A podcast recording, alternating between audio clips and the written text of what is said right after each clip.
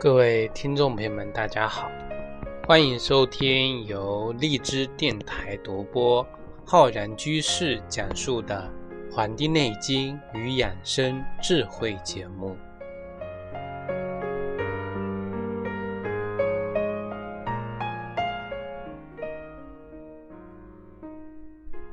本期节目呢，浩然居士要跟各位听众朋友。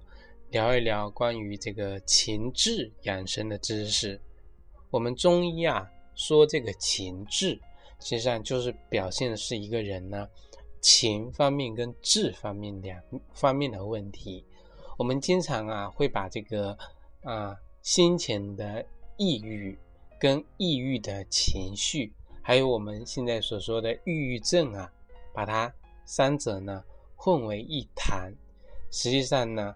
我刚才所说的啊，我的心情很抑郁，啊，我有抑郁的情绪了，还有我得了抑郁症了。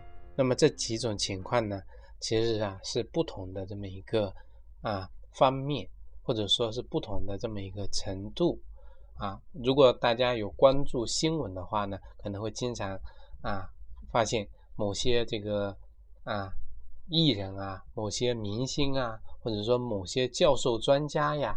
得了这个抑郁症的这个情况，实际上啊，我们现在的这个社会呢，啊，对于这种现代病的这种研究呢，虽然很广泛，但是呢，却对他的这种积极的治疗上面啊，缺乏呢正常的这么一种引导。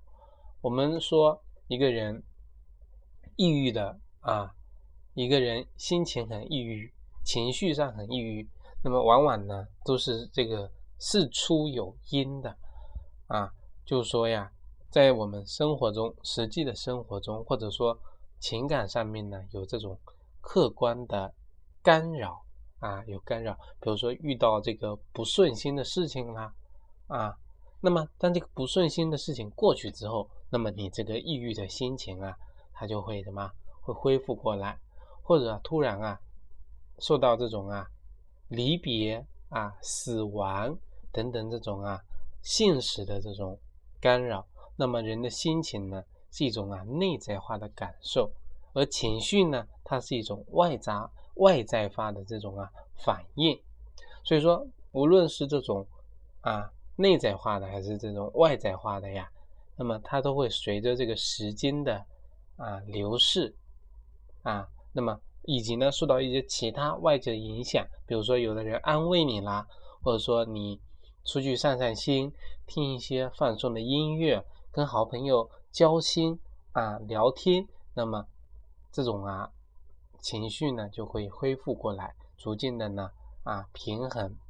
那么这呢是一种这个心理的问题啊心理问题。所以说很多得了抑郁的人呢啊，其实说治疗我们现在说都是很轻微的啊轻微的，所以说简单的这种啊。人际社交方面呢，就能够帮我们解决这方面的问题。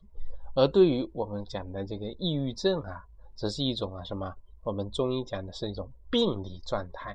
说这一类人呢，已经不属于什么规范的心理咨询对对象啊，而是属于什么呀？有这种精神疾病的这种情况了，需要通过什么药物的？干预跟治疗啊，干预和治疗。所以说，我们如何来理解这个抑郁症呢？啊，抑郁症如何来一个辨别呢？实际上我们要知道啊，抑郁症啊，如果说我们从临床角度上来理解的话呢，它是以什么多次反复的那种发作的抑郁为这种特征的啊，这种特征。那么抑郁的这种发作的时候呢？啊，会有各种各样的表现，比如说啊，出现情绪的上面的抑郁啊，那么像出现这种有什么有自杀的这种想法啊，有轻生的这种想法，而且呢，对一切的事物啊失去了兴趣啊，乐趣呢减少了啊，对生活呀没有激情，那么食欲呢也下降啊，体重呢也下降。睡眠呢有障碍啊，睡不着觉啊啊，或者说很难的这个入睡啊，以及呢，在心情上表现出不安、焦虑、反应迟钝等等这种啊反应，在思维上呢，表现出啊记忆力不集中啊、判断力、决断力这种低下，以及啊会出现这种疲劳的那种问题。所以说这些东西啊，实际上已经正常的影响到一个人啊，那么影响到一个人的社会功能了。如果这些表现刚才列举的啊，各位听众朋友呢，如果 有啊这么表现持续两周以上的呢，那么我就建议大家呢，能够去啊专门的这种啊啊地方去做一个专业的诊断啊，不要耽误了。这个疾病干预的呀最佳时期啊，最佳时期。那么这个地方呢，可以是哪里检测呢？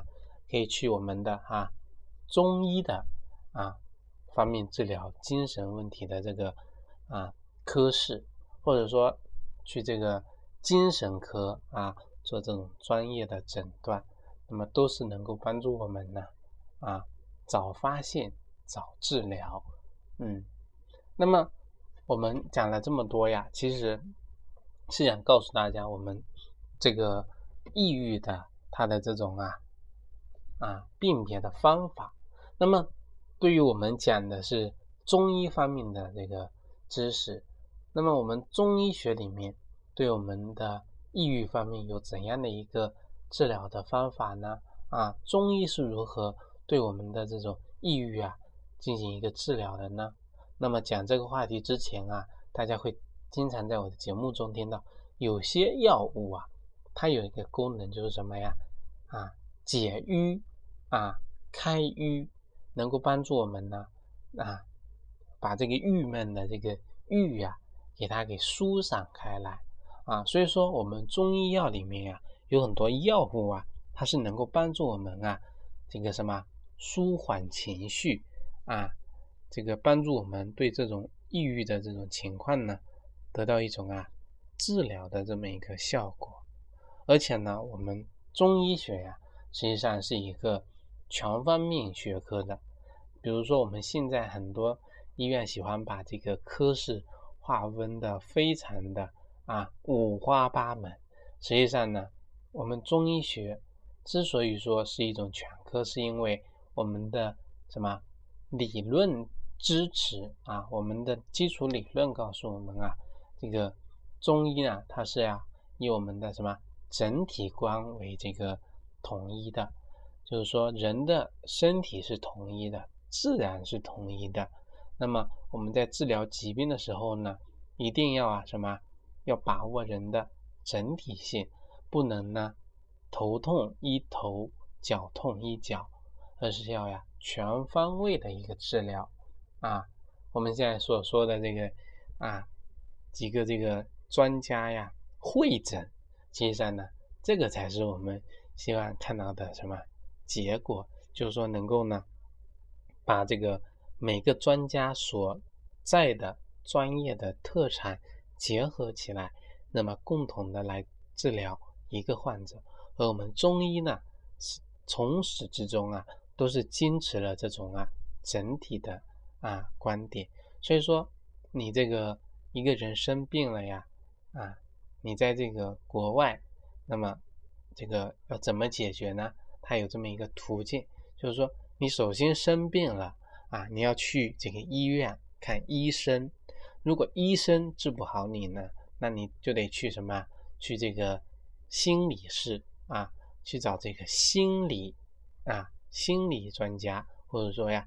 找这个心理咨询师来解决你这个问题啊！如果这个心理咨询师还看不好你呢，那么你就得再去什么？去这个教堂啊，去找这个什么？找这个这个传教士啊，去向他们祷告啊，去向他们忏悔。而在我们中国呢啊，如果你这个出现了生命身体方面的问题啊。那么你其其实啊，只要去找一个中医师，就可以帮你解决什么呢？解决疾病上面的问题，帮你解决呀心理方面的问题，同时呢，还能够帮你解决呀宗教信仰方面的问题。所以说我们中医啊要兼顾这么几个方面。那么我们人的抑郁呢，它是不分古今的啊，古人也照样啊，照样啊会有这个心理压压力的啊，贫穷啊，富有都会有。那么，那么抑郁呢，在我们中医的这种学科里面啊，我们属于什么郁症啊，或者说属于什么癫症啊？那么它的主要发生的部位，在我们中医的。啊，占相分类里面，在属于脑，在我们的心，在我们的脾，在我们的肝啊。那么，对于中医治疗这个我们的郁症、癫症的情况下呢，有这么几种治疗的这种方法。那么在这里呢，分享给大家。首先，第一种呢，是我们的呀，这个啊药食疗法。那么药食疗法呢，是以食为药啊。那么治疗，我们都说调瘀、调节情志。那么食物上面呢，一般我们选用两种，中医里面啊，一种呢是以安神为主的，就是我们说的养养神。那么养神的食物有哪些呀？我们平时吃的百合、桂圆、酸枣仁啊，还有这个茯神跟莲子，这些都是能够养神的食物。那么还有一种呢，叫疏气疏。那么安是以养为主，疏呢是以通为主啊，要通。我们用通的，比如说玫瑰花、佛手、橘皮、清茶、白萝卜啊、刀豆、麦芽这些呢，都是能够帮助我们啊疏气的啊，把我们的这个全身的气血呢疏通开来。这样子呢，就能够帮助我们啊调节情志，这个呢是第一种。第二种呢就是啊宽衣松带啊，大家如果记得话，在我们《黄帝内经》讲这个四气调神大论，讲春季养生的时候呢，要建议人们啊，要这个披披头散发，要做披散头发啊，穿宽松的衣服，要缓步于庭。啊，那么为什么要这么做呢？因为在春天的时候啊，啊，肝当令，我们的肝脏当令。那么要肝呢，是以疏通为顺的。那么这样这个时候呢，人体的外的这种束缚越少，那么内在的环境呢，就有更多的空间去发挥，来进行自行的这种调整。所以说我们啊。要疏肝解郁呀，啊，那么就得做到什么？要这个宽松啊，要使自己的这个啊束缚呢减少，把包袱放下啊，这个轻装上阵，这样子呢才能够帮助我们啊啊，在人生的这个旅途上呢啊多些自在。所以说有句话怎么说的？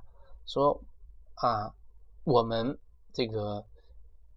为什么到不到远方啊？为什么到不了远方？不是因为啊长路漫漫高山啊，而是由于啊我们脚底下的鞋底里面的一粒沙子啊，是这颗沙子啊阻碍了我们前行的脚步。所以说，我们应该停下来，把这个沙石啊给从鞋底呀抖落出来，那么轻装上阵啊，放下包袱。那么人呢，自然能够走得远，走得轻松自在。这个呢，是大家应该要学会的呀，人生哲学，人生哲学。这是第二点。第三点，要疏散我们的啊，舒展我们的这个身体。我们中医里面讲这个思则气结啊，思虑容易使人的气呀打结啊，打上这个结。所以说，我们。花钱最少的这种解郁、攻克我们气机郁结的方法呢，就是什么？运动啊，运动，运动能够舒展人的心胸啊。小则呢，能够双手向上伸个懒腰；大的呢，跑上几公里，那么人的经络呀，就会随着气血的这种涌动而什么活跃开来。那么这个郁气呢？也会随着我们的毛孔的开启呢而有路啊。为什么气会淤在哪里？那么就是说没有出路，没有出路。我们说有的人脑筋比较死啊，想问题一根筋，那么这样的人呢就容易抑郁，他们呢就没有出路啊。怎样有出路呢？要给他指条明路啊！当一个人自己无法解决问题的时候呢，他们都喜欢啊找别人啊找别人。那么如何使自己能够得到一种自救呢？那就是让自己有智慧。那么让自己有智慧的方法有哪些呢？其实啊，要多读一些什么哲学方面的问题，因为哲学方面的书啊是启迪智慧。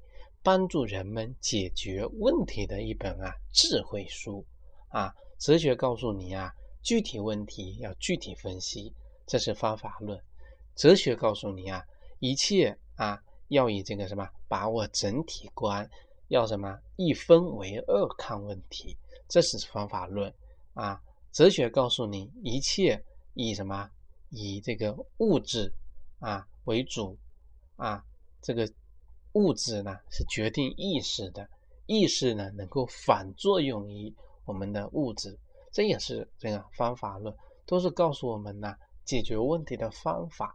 那么你多了这些方法，那么自然呢就多了一条出路啊，这是一个啊读哲学书。第二个可以多读一些什么这个我们的易经啊，中国的玄学方面的书，我们很多人。做事情达不到答案，那么都喜欢去什么？去占卜，去求，去看这个卦象。实际上，一个人智慧够了呀，他就不需要借助外界的力量，自身呢就能够解决问题。当你解决不了的时候呢，你要借助外界的啊智慧，像这个卦象，它能够给你指条明路。那么这个呢，也是一种方法。所以说，我们解决问题的方法很多呀。那么最重要的是什么呢？是要靠自己啊，靠自己解决问题。所以说这个呢，就是要找出路啊，找出路。那么第四个啊，第四个，第四个就是我们的啊穴位调神。我们穴位很多呀，记起来有难度，但是呢，治疗我们这个啊调神的一些穴位就比较简单了啊。我们把它分为啊三套这个穴位的这个调调理的方法，一个呢就是啊开关，就是说点按双侧的这个什么合谷穴、太冲穴啊这么几个位置，这个呢是帮助我们啊啊开启和关闭我们这个气血一个运行的穴位。第二个呢叫通窍。啊，通窍呢，就是按按摩我们的头部啊，头皮跟我们的七窍的周围，这个呢是帮我们通窍。那么第三个叫安中，那就是我们平时啊平躺之后呢，双手啊叠放在我们的肚脐上。那么这三套穴位的这么一个啊啊结合呢，能够帮助我们啊啊这个调神。啊，调这个神，一个人神安宁了，神这个安定了呢，那么其实很多这个气血混乱的问题啊，它都能够解决啊。人之所以会出现癫狂、精神方面的这种抑郁啊，它都是跟人的情志、神的这种不安，神不能在这个位置上啊，我们。到这个寺庙也好，到这个啊庄严的这种道场也好，那么每一个神啊都是各安其职，各就其位啊，有分管各个部门的神，所以说每个神要各安其位啊，管财神的，管生育的啊，管这个吃的，管这个喝的啊，管出行的，管这个发财的。所以说，等等等等啊，这个神要各安其职，做好自己的本分工作。那么人也一样，人的神也要安定，要在人的心胸中啊，不能禁欲啊，不能乱。这个呢是关于神的一种调养的方法。那么还有呢，就是我们的情志的一种调理啊。人的情志的志有这么五大志：喜怒啊、悲思恐，当然还有个惊啊。那么喜怒悲思恐呢，对应我们的五行：火木金土水。那么一个人五志失常呢，可以通过五行的克制原理来进行一个呀啊治疗。所以说，兴奋的啊喜跟怒，压抑悲思恐。那么抑郁的呢，刺激这个你说抑郁的悲思恐，那么刺激呢我们的喜跟怒。所以说双方啊双向这种啊看结。那么就能够找到一种平衡，这个呢也是一种智慧。所以说，在我们现在这个啊社会啊，任何一个时代都有令我们这一代人或者那代人感到压抑或者抑郁的一些事情跟理由啊。那么不同的阶层也有他们各自的烦恼和这个忧虑。所以说啊。我们很难避免有这种抑郁的存在，但是呢，我们啊，应该在呀，该追求安逸的时候呢，要学会放下啊，在该追求帮助的时候呢，啊，倾诉出来，这样子呢，给自己多一条出路啊，实际上呢，就是放自己一马啊，放自己一马啊，人呢，要学会呀，给自己啊一条出路。要宽容别人，也要宽容自己。好的，我们本期的《黄帝内经与养生智慧》节目呢，就跟各位啊分享到这里。感谢大家的这个收听，也欢迎大家呢订阅我们的微信公众号和养生交流群。